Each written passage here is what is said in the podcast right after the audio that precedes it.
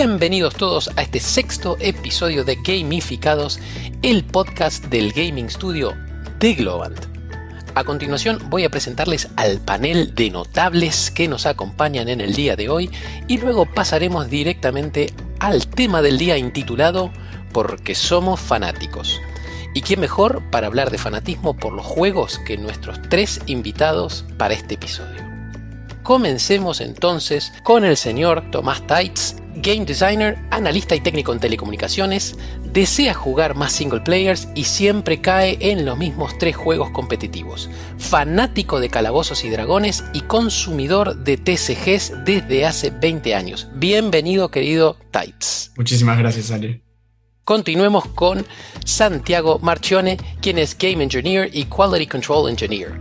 Consume series películas y cómics, pero lo que más le gusta son los juegos, y dentro de estos, los juegos de acción. Bienvenido Santi.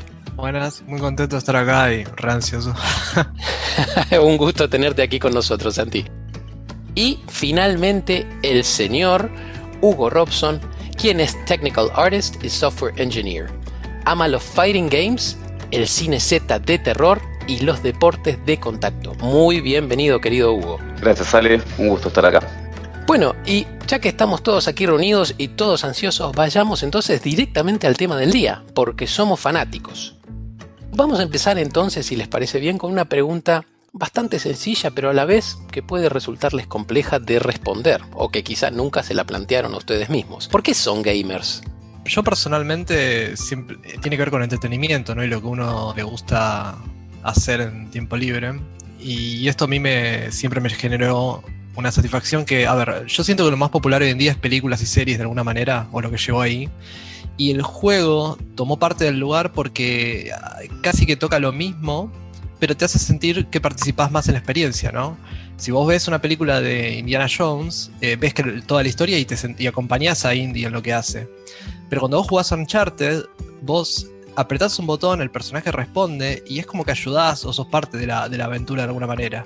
Y eso para mí es la mayoría de las experiencias y por qué también me gustan los juegos que juego, ¿no? De, single player o una aventura.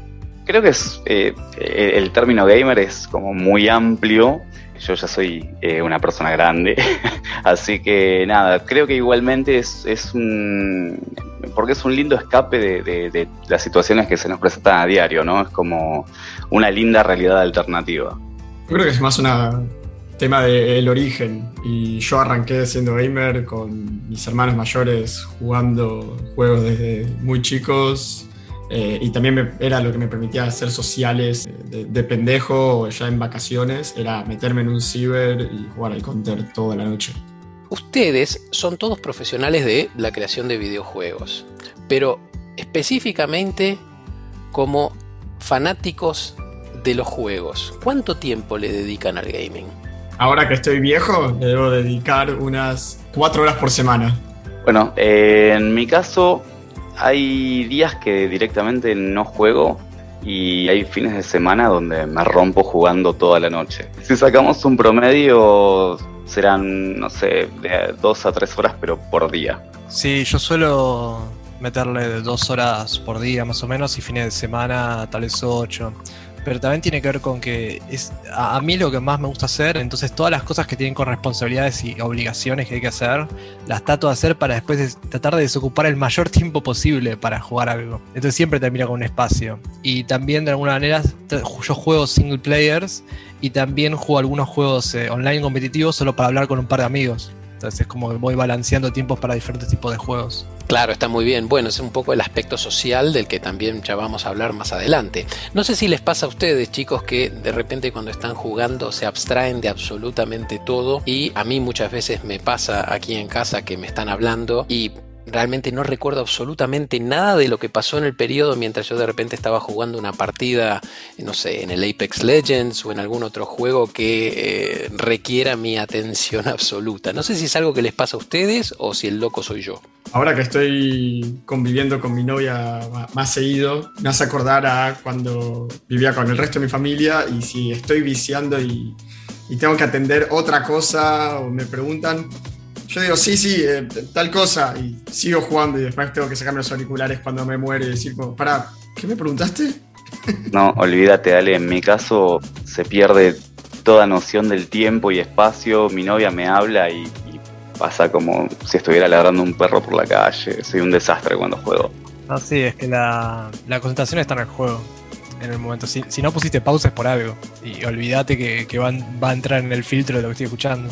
Está establecido que somos todos fanáticos, ¿sí? Pero cada uno suele tener una preferencia muy particular del tipo de juego que le gusta. En general, a nivel de videojuegos, ¿qué géneros son los que más los atraen? Yo soy muy fanático de los juegos de tiros. Yo, como conté antes, tipo, el Counter jugaba muy religiosamente. eh, Team Fortress 2 fue mi gran amor por muchísimos años. Y todos así, juegos quitados de el Source, jugar mods todo el tiempo. Es raro de meter una categoría. O sea, yo lo que les digo es acción-aventura en general.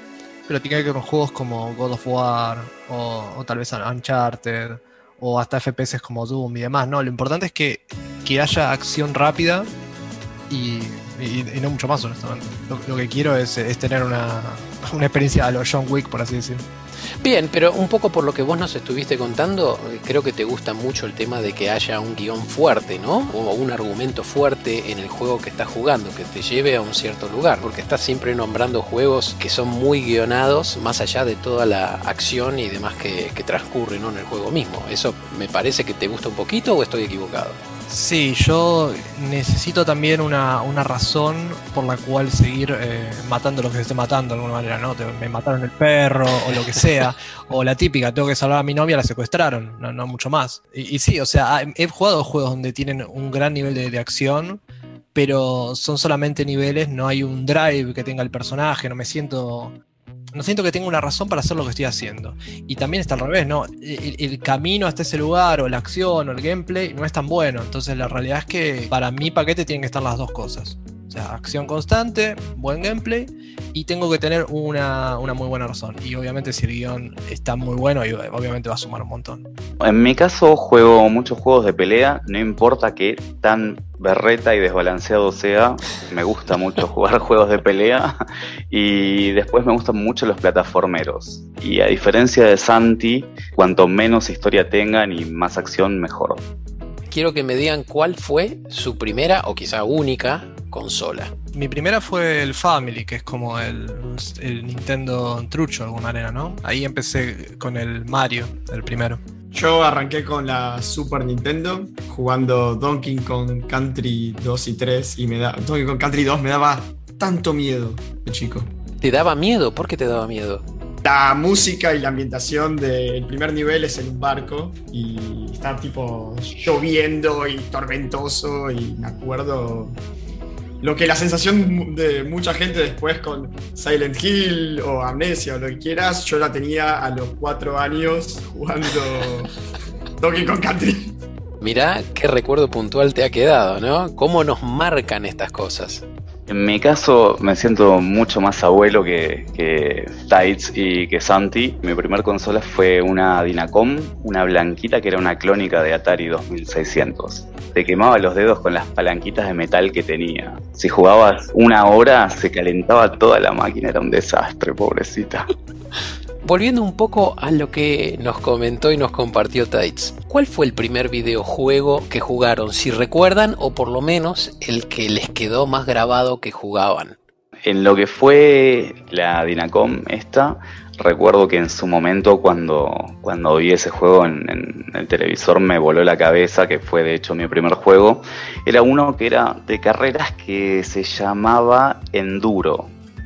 Lo único que veías eran los autitos de atrás, con los gráficos claramente de Atari, pero el juego tenía cambios de clima, pasabas por nieve, pasabas por día, por noche, era muy completo para, para lo que era esa época, ¿no? Y eso es el día de hoy que escucho el motorcito del auto rugiendo y me, me, se me erizan todos los pelos. Mío fue el, en la Family el primer Mario. Antes cuando, cuando no dije mucho más de eso es porque me sorprende, digo, fa, hoy en día juego tanto más de, de, acción más rápido, pero el Mario no está tan lejos de lo que era eso. Y, y sí, ese lo jugaba un montón. Igual nunca, nunca lo pude ganar, nunca avanzaba mucho. Eh, mi nivel a tres años era bastante bajo, la verdad bastante malo era. Mis hermanos ya tenían varios cartuchos. Eh, sí llamaría el Country 2 entre los primeros juegos, o el Super Mario World también me volvía loco, o el Mario Kart. Eh, quizás puedo decir mis primeros juegos de PC, en todo caso, digo Duke Nukem 3D y Heroes of Might and Magic 2. ¿Cuál fue el último videojuego que jugaron en la actualidad, obviamente, no? Esta mañana me conecté para jugar las dailies del Magic. Eh, ayer estuve jugando al Bloodstained Ritual of the Night, que es como un Metroidvania. Va, es un Castlevania en realidad. El fin de semana estuve jugando al For Honor. Vamos a retrotraernos un poquito más y jugar con las expectativas de ustedes. Quiero saber cuál fue el videojuego que más esperaron que salga en estos últimos 10 años. No en sus vidas, ¿eh? En estos últimos 10 años. El Cyberpunk, de cabeza. Había jugado Witcher 2 y 3, habían anunciado cuál iba a ser el juego y lo estaba esperando. Más allá de lo que fuera, ¿no? O sea, yo creo que fueron 10 años de, de ir siguiendo las noticias de alguna manera. ¿Y cómo te resultó a vos, Santi, el Cyberpunk? A ver, yo lo jugué y me gustó, pero yo no tenía una expectativa. Yo creo que el problema con la gente que no le gustó es que, y por, lo que vi, esperaban algo parecido a GTA. Y yo esperaba algo más parecido, por lo que fui viendo, lo que fui adelantándome, eh, más parecido a Skyrim o Fallout, donde son juegos que en realidad se parecen bastante si uno lo piensa. Primera persona, con narrativas diferentes, y también están ultra bugueados. Y yo los disfruto igual. Pero sí, es verdad que habiendo jugado Witcher 3, tenía una expectativa de nivel bastante más alta. Yo honestamente fue el Diablo 3 ya pasó hace mucho tiempo que quería que salga, pero cuando me enteré que estaban trabajando en él, me agarró una nostalgia enorme y lo había deseado muy, muy fuerte poder jugar. Es de los pocos juegos que precompré. Cuando salió, había un, eh, la dificultad estaba escalada muy mal y era bastante jodido el juego. El problema de dificultad no fue terrible, pero el problema del loot y la consistencia del juego y que te vuelva a atrapar se había perdido. Algo que en Diablo 2, tipo, yo podía jugar una y otra y otra vez. Y en Diablo 3 fue como, bueno, gané el juego, no me interesa más. Estaba por coincidir increíblemente con Tights en lo que fue el Diablo 3, porque me rompí los cuernos jugando al Diablo 2, me, me destrocé los ojos jugando al Diablo 2 este, farmeando, haciendo un montón de cosas, pero por un pelito, por un pelito de bebé, voy a decir que el juego que más me desesperó cuando lo anunciaron fue el For Honor. Vamos a lo negativo. ¿Cuál fue el juego que más los decepcionó en su vida? Eh? Tienen que hacer bastante memoria o quizás algo súper reciente. Duke Nukem Forever. Eh, juego triste tocaba todas las partes que hacía bien el Duke Nukem 3D para estar adaptado a un momento más moderno, todo mal. Todas las cosas hizo mal. A mí en día se complica más que algo me decepcione. Por un lado porque mi barra suele estar muy baja en, lo que consumo y por otro lado porque uno lo ve venir de alguna manera, ¿no? Aunque un proyecto lo conozca por noticias o demás. Pero el que más me decepcionó de haber sido el Marvel vs. Capcom Infinite que fue el que sería el 4, ¿no? El que le siguió al Marvel vs. Capcom 3. A mí esos juegos me encantan y hasta me encanta verlo competitivamente, aunque yo no sé ese nivel. Pero el, Infinite es, terrible. Yo no sé si, si le pusieron dos pesos, los assets se ven feos, se ve peor que el anterior. El roster es horrible, rehusaron cosas del 3 y se ve feo igual. Salió y murió, tuvo de, de soporte de parches y más, creo que tuvo tres semanas con suerte. Una locura. A mí me van a odiar cuando lo diga, pero sin duda allá lejos y hace tiempo el Tomb Raider 1. Para que te des una idea, Ale, de cuánto me decepcionó, es el causante de que no quiera jugar ningún Tomb Raider de todos los que salieron después. No me gustó el gameplay, no me enganché con el personaje, que si bien eran polígonos, este, para la época eran unos gráficos súper avanzados, eh, eran unos polígonos muy marcados, el personaje no tenía carisma, no me gustó, no me gustó por ningún lado. Lo, lo detesté con toda mi existencia. Antes de pasar a la pregunta del millón, ¿no? A la pregunta de cuál es tu juego preferido de todos los tiempos, que a veces resulta tan difícil de contestar, quiero derivar un poco la conversación y quiero preguntarles otros aspectos relacionados con el gaming. Como por ejemplo, ¿ustedes participan en comunidades de gaming? ¿Tienen participación activa así hablando del aspecto social del gaming? Muy poco, pero estoy en algún otro grupo de Steam o algunos grupos de casa de juegos gratis, por así decirlo. Eh, durante la cuando empezó la pandemia en el pasado había varios lugares que daban juegos gratis y no encontraba ningún lugar donde donde todo esto se agrupara de alguna manera, ¿no? Y caí en un grupo de Discord de eso. Y sí, cada tanto hablan de varias cosas y demás, de juegos y demás, pero sí, es poco en general. Yo pertenecía muy cercano a una comunidad muy grande de Team Fortress 2, eh, antes de que sea gratis. Había muy pocos servers eh, locales argentinos y nos conocíamos todos y, teníamos nuestras revanchas y nuestro humor y nuestra... incluso en un momento creamos nuestro propio servidor, fuimos a, hemos ido a torneos de Highlander, era muy, muy cercano a toda la gente. Eh, y nada, una vez hicieron, hicieron Team Fortress gratis y todo se disolvió cuando entró la gente del counter. No, en mi caso es casi nulo, porque siento que siempre, hoy, hoy en día con el tema de las redes sociales y todo, estoy en algún que otro grupo de Facebook, sobre todo, bueno, de, PlayStation en general, y siento que cada vez que das una opinión eh, viene alguien a discutir. Entonces prefiero directamente reservarme las opiniones, prefiero analizar los juegos yo, mirar por ahí gameplays, presentaciones, etcétera, yo y decidir si invierto en el juego yo mismo. Hablando de invertir, ¿cuál fue la mejor compra que ustedes consideran que hayan hecho? La mejor compra, no te voy a mencionar un videojuego, si te voy a mencionar una consola, fue la Play 2 en su momento. Y si no es la Play 2, los juegos que tiene esa máquina es impresionante, la Nintendo DS. Es la primer consola Nintendo que tuve, la otra fue la Switch directamente, pero me sorprendió la calidad de juegos que tenía y por otro lado la, calidad del hardware, ¿no? Porque yo no había tenido en ese momento un, algo oficial de Nintendo y, ver que nada se arruinara de alguna manera o que todo, funcionara, hasta hoy en día sigue funcionando de 10, igual no la uso, pero las veces que la, aprendí para ver sigue andando de 10, es impresionante. Yo tengo una clara respuesta que es mi primera compra de Steam que va a ser el bundle de Team Fortress 2 y Garry's Mod. Ya estamos viendo un patrón con vos. Llegaron al, momento, Tights. Súbanse, chu chu. no, pero realmente la cantidad de horas que le habré puesto a eso, conocer esta comunidad enorme en Team Fortress, que fue muy hermoso para mí recibir eso, y por otro lado, tener Garry's Mod, que era muy lindo, era como nos permitía jugar cualquier mod, era un gran escape a, jugar cosas bizarras, eh, muy al estilo WarioWare. La cantidad de horas que le habré puesto a esos dos juegos juntos supera cualquier otro juego. ¿Tienen ustedes algún estudio de gaming favorito? Bueno, acá llega el, comprador de buzones del grupo, pero es Capcom. Digamos que fue como gran parte de, ocupó gran parte de los juegos de mi infancia, así que tiene, tiene su lugarcito ganado en el corazón. A mí me da pena no haber terminado de jugar los últimos dos juegos que sacaron, pero yo sé que los voy a amar apenas los arranque, que son los juegos de Super Giant Games. Bastion me enamoró de una forma. Platinum Games le encanta hacer juegos de acción, obviamente. En parte también influenciado por mucho de lo que es animesco de Japón. Pero yo no sé si tienen de template eh, lo que a mí me gusta en una pared y siguen eso, o qué les pasa pero todos los juegos son una locura. Desde un soldado en el espacio con jets en la espalda peleando contra comunistas, una bruja cazando ángeles por todos lados, agarraron Metal Gear y hicieron un juego de un ciber ninja cortando robots gigantes. Impresionante, la verdad que los amo. Cada cosa que sacan a mí no me, no me falla. Retrocedamos un poquito. Quiero que me cuenten a nivel profesional cómo empezaron su carrera en gaming.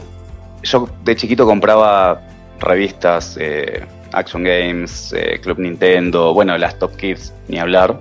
Y en una revista Top Kids del año 95, no me acuerdo exactamente el número que era, la que la portada, perdón, estaba Shade de Mortal Kombat, había una nota eh, de dos páginas que era, me acuerdo que el título decía El Colegio Perfecto y hablaba sobre em, una escuela que había abierto Nintendo que era para aprender a programar videojuegos.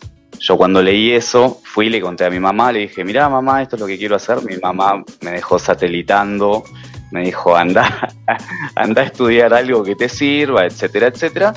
Y bueno, ahí yo me acuerdo que tenía 11, eh, 12 años y ahí fue donde decidí que quería ser desarrollador de videojuegos sin saber lo que era la programación, sin saber absolutamente nada.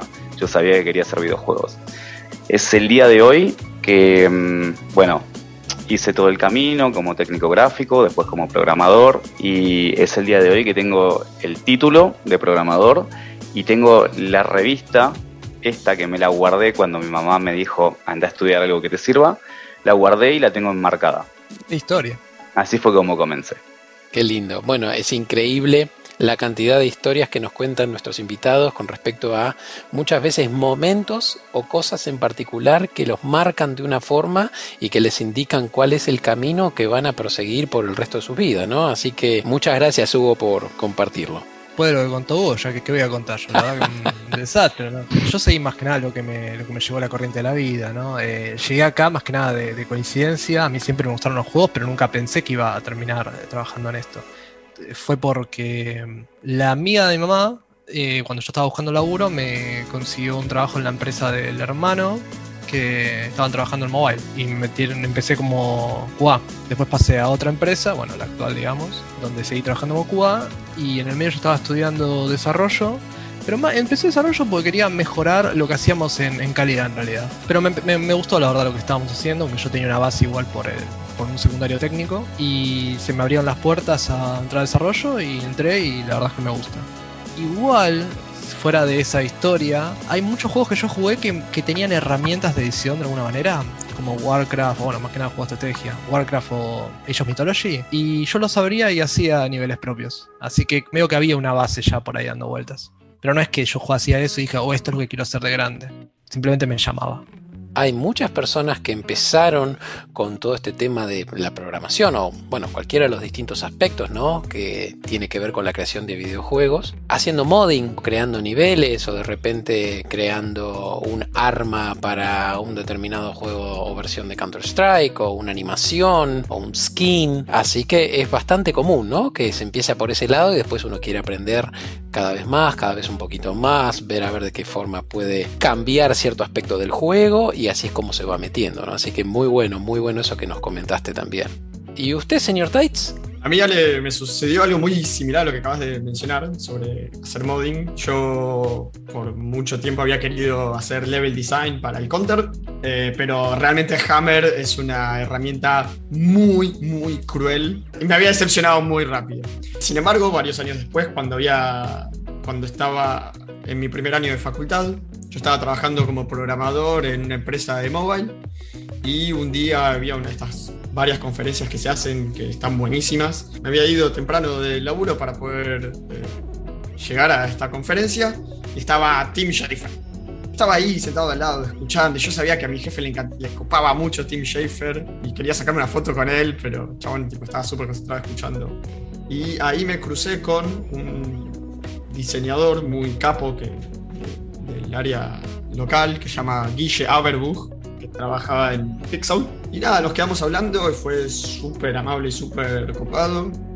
Y me dijo, che, venite, mandate tu CV a, nosotros para hacer level design. Y, y, quedé y de repente empecé a trabajar en content design que me encantó, me pareció súper divertido y con un montón de gente hermosa trabajé. De ahí yendo hacia, hacia arriba. Ahora llegamos a la pregunta del millón y con esto vamos a cerrar la sección del tema del día. Quiero que me cuenten cuál es el juego preferido de cada uno de ustedes de todos los tiempos, ¿eh? Y por qué es el preferido. Ok, yo, yo voy a arrancar porque el mío, porque yo ya lo spoileé mil veces, pero ya lo dije.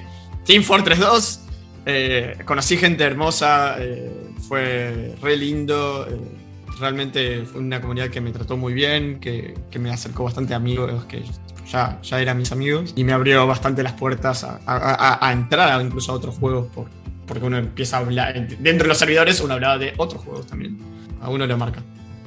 Me cuesta elegir el juego acá, yo suelo decir la franquicia de Metal Gear Solid, o al menos esos 4 o 5 que hay. Eh, si tengo que elegir uno es el 3, pero las razones siempre son porque más allá de la, de la calidad del juego, son juegos que a mí me, volaron la cabeza en, en, en, pensar fuera de la caja, ¿no?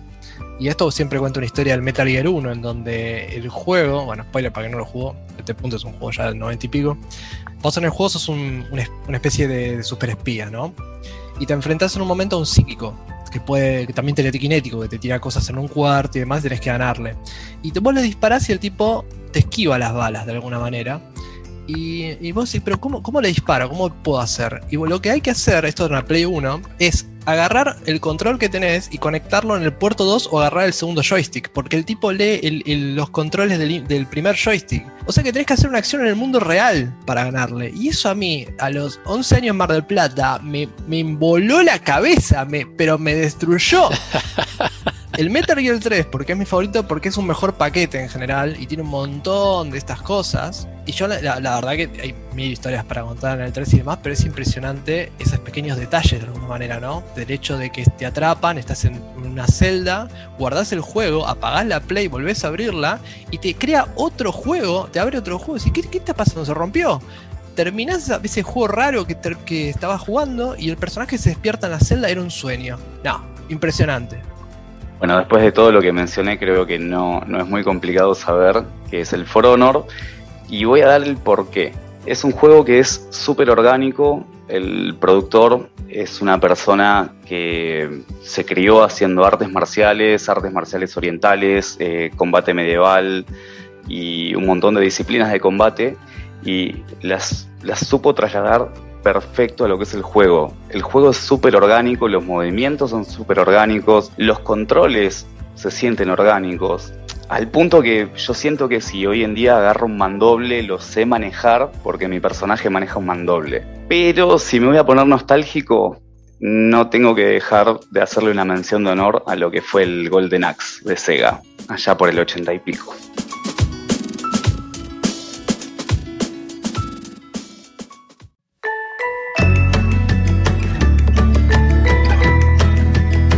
A continuación nos vamos al Pong.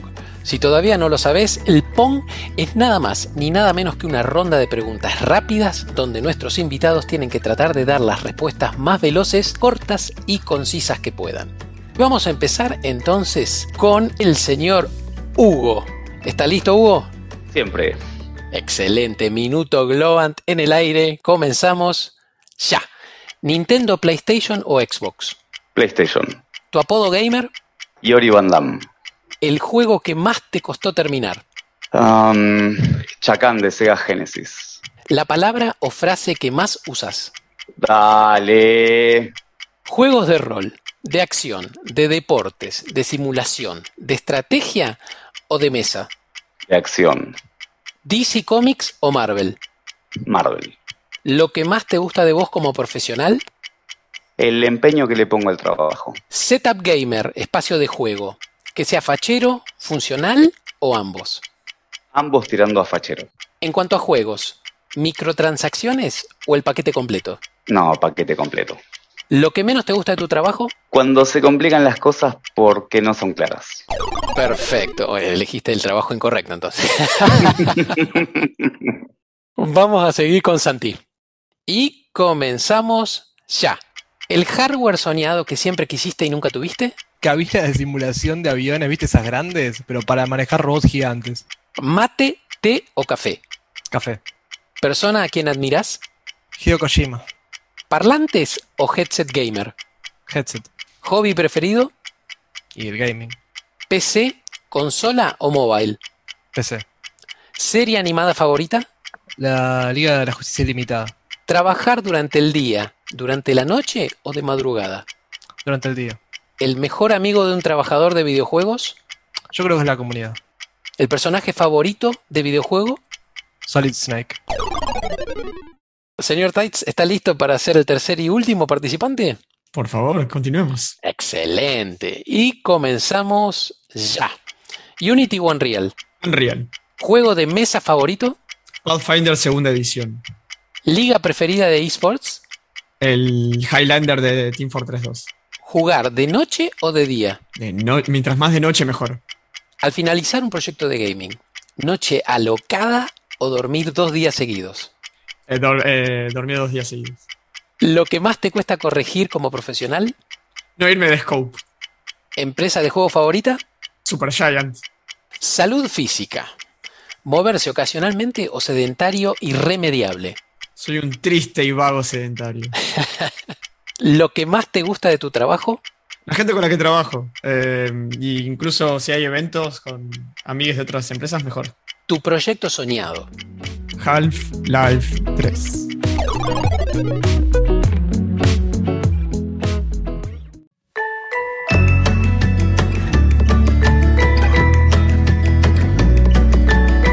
Esto ha sido todo por hoy en este nuevo episodio de Gamificados.